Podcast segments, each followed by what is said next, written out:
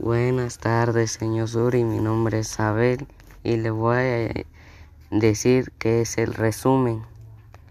Es un documento que organiza las ideas más importantes de otro documento.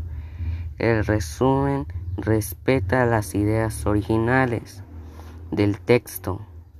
Base es claro y comprensible.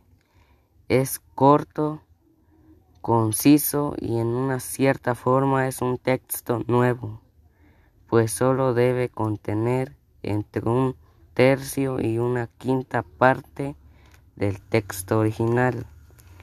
El resumen se puede dividir en un solo párrafo, contiene las ideas principales, se escribe en tres personas sin diálogos, se emplean palabras propias, un tercio del texto original.